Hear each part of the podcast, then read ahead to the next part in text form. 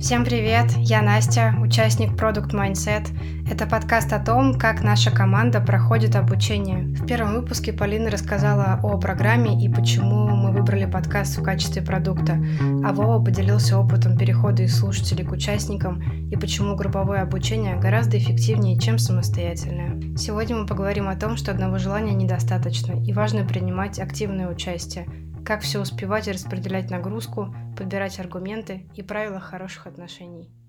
Привет, меня зовут Андрей. Расскажу, как распределялись роли в нашей команде, э, как мы делили выполнение домашнего задания и как мы успешно его сдавали в конце недели. А мы с группой в самом начале договорились о том, что э, несколько раз в неделю мы будем проводить э, групповые звонки для того, чтобы обсуждать все затыки и сложности с материалом, с которым мы столкнулись. Как правило, это было три дня. Это был созвон в понедельник утром, где мы обсуждали, что за материал нам предстоит изучить на этой неделе, особенности домашнего задания, для того, чтобы не грузить каждого члена команды и а, экономить время друг друга, мы договорились о том, что групповые задания будут определяться частями и в конце недели собираться модератором, обсуждаться, финалиться и отправляться уже на проверку. Промежуточный созвон у нас был по средам. В среду мы, как правило, либо списывались, либо, как я уже сказал, созванивались и обсуждали, в принципе, если какие у кого сложности, у кого-то из э, членов команды изменилось расписание, и ему нужно будет выпасть на какие-то дни, он не сможет выполнить свою часть.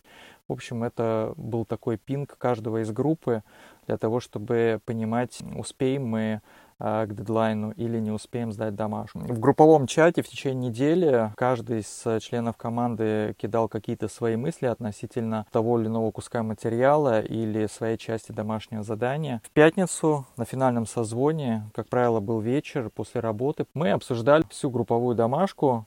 Каждый член команды презентовал свою часть. Группы обсуждали согласные и согласные, а, что можно изменить, улучшить и так далее. Это позволяло каждому из нас проговорить ту часть материала, которую он не выполнял, тем самым заполняя свои белые пятна. Если группа в конце разговора приходила к единому финалу, соответственно, мы это все опрувили, кто-то из команды, как правило, брал на себя ответственность и в процессе обсуждения тут же заполнял э, таблицы, файлы, которые мы потом отправляли организаторам э, на проверку. Индивидуальные задания каждый член команды, как правило, выполнял самостоятельно. Естественно, в процессе, в течение недели, если у кого-то были какие-то вопросы, было что-то непонятно, спрашивали друг у друга, наделились какой-то информацией, если кто-то что-то нарыл новое по материалу или, к примеру, кто-то очень хорошо сразу понял кусок нового материала, старался донести это до, до других членов команды. Такая вот коллаборация э, очень сильно помогала на, на самом деле продвигаться. Я уверен, что если если бы обучение было построено в порядке индивидуального прохождения, я бы точно где-нибудь в середине бы слетел. Благодаря ребятам мы, я смог дойти до конца, не пропустить выполнение одного домашнего задания и целиком полностью знакомился со всем материалом. Когда вы работаете в группе по 4-5 человек, неизбежно возникают конфликтные ситуации. Я вспоминаю, что первый конфликт у нас э, случился с Вовой и Олей. Они к нам присоединились чуть позже, как вы уже знаете. А мы после первой недели с Полиной и Настей были so excited по поводу того, какие мы крутые. Мы как раз выполнили первую домашку, успешно ее сдали. А, не могли просто нарадоваться, как мы круто сработались. Естественно, появляются новые ребята, мы им скидываем на ревью а, результаты нашей домашки, и ребята начинают в чатике обсуждать по поводу того, что мы вообще правильно ли поняли задание, и что им кажется, что оно выполнено некорректно и так далее. Ух, я помню, это был вечер, я возвращался с работы, и собственно говоря, был настолько погружен вот в эту переписку, которая закончилась, наверное, только ближе к 12, а началась, наверное, часов в 9 вечера. Но, слава богу, мы разрешили ситуацию. На следующий день мы сделали групповой созвон, разобрали точку зрения, правильно ли была критика непосредственно по результату или нет. И я для себя тогда сделал очень классный вывод, чтобы не вдаваться сильно в эмоции, очень хорошо задавать встречные вопросы из серии «Правильно ли я понял?». Это позволяет заглушить на время какое-то агрессивное отношение к своему собеседнику, позволяет тебе разобраться правильно ли ты понимаешь формулировки, которые пытается донести до тебя твой собеседник. Были еще, естественно, конфликты, связанные с другими домашними заданиями. Так-то между собой мы очень хорошо общались, и поводов для конфликтов не было. Все ребята очень классные, дружные, общительные. Что, наверное, очень важно, чтобы сохранять баланс и равновесие вот э, хороших э, отношений. Наверное, первое — это уважение друг к другу, уважение, в первую очередь, к тому, что каждый человек в команде имеет право на свою точку зрения и имеет право вслух ее высказывать. Второе – это желание выслушать и понять точку зрения собеседника. И третье – это понимание, признание своей ошибки, силы вот характера для того, чтобы озвучить вслух, признать, что ты ошибся, принести извинения. Да, я считаю, что мы все успешно соблюдали вот эти три простых правила, было нелегко, потому что напряжение э, эмоциональное было достаточно высокое. Мы все работаем, э, времени на то, чтобы созваниваться у в течение дня рабочего и так далее ни у кого не было, поэтому единственное время для созвонов это был 10, а то и 11 вечера. Жутко, честно, я вспоминаю, жутко хотелось спать. Голова вообще никак не варила, но приходилось силием воли заставлять себя сказывать про свою часть, презентовать ее выслушивать других, э, пытаться действительно не просто кивая головой сказать, да, ребят, я согласен, все как бы окей, но действительно пытаться разобраться и понять, потому что это знания, которые ну, нужны тебе для э, текущих проектов, для будущих проектов. Э, прохождению курса хотел бы отметить, что несмотря на то, что у меня достаточно широкий бэкграунд в маркетинге, это и digital, и performance, и бренд-менеджмент, э, а также, будучи в шкуре предпринимателя, я для себя открыл а, несколько новых вещей, по сути, заново переосмыслил их. Первый такой инсайт был, когда мы проходили урок юнит-экономики, и второй урок, который был посвящен метрикам. Надо отдать должное касательно курса юнит-экономики, когда мы просто открыли таблицу, которую нам нужно было заполнить и сдать в конце недели, я просто очень четко понял, что я на самом деле нифига не знаю, как ее сделать.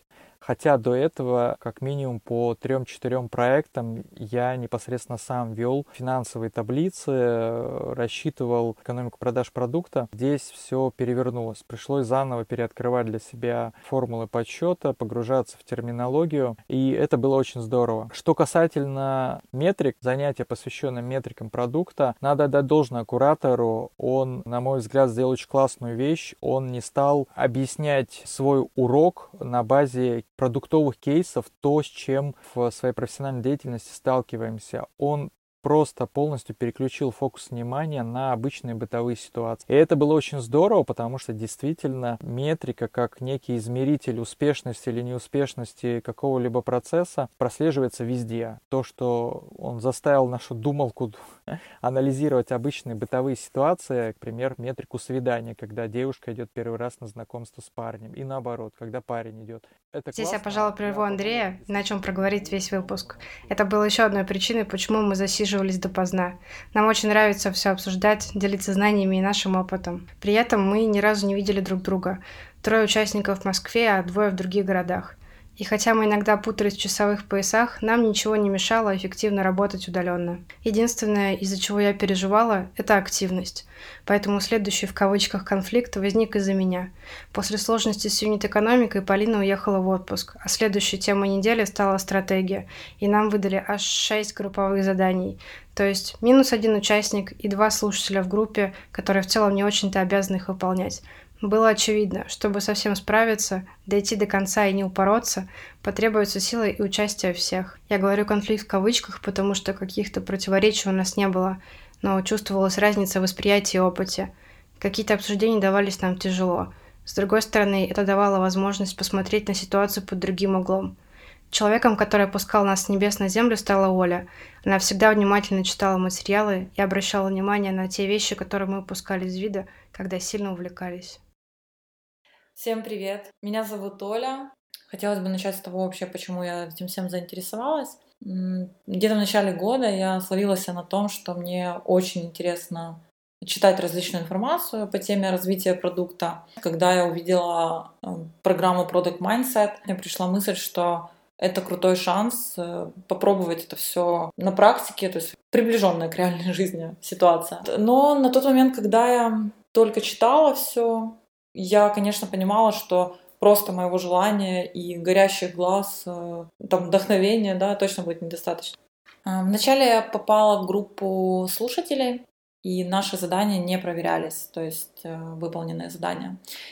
Люди некоторые просто начали отваливаться, наверное, не все справлялись с э, таким большим объемом заданий, то есть действительно мне пришлось э, пересмотреть свой календарь и э, включить э, выполнение заданий как, не знаю, как, как важный прием пищи. То есть без этого бы ничего не получилось.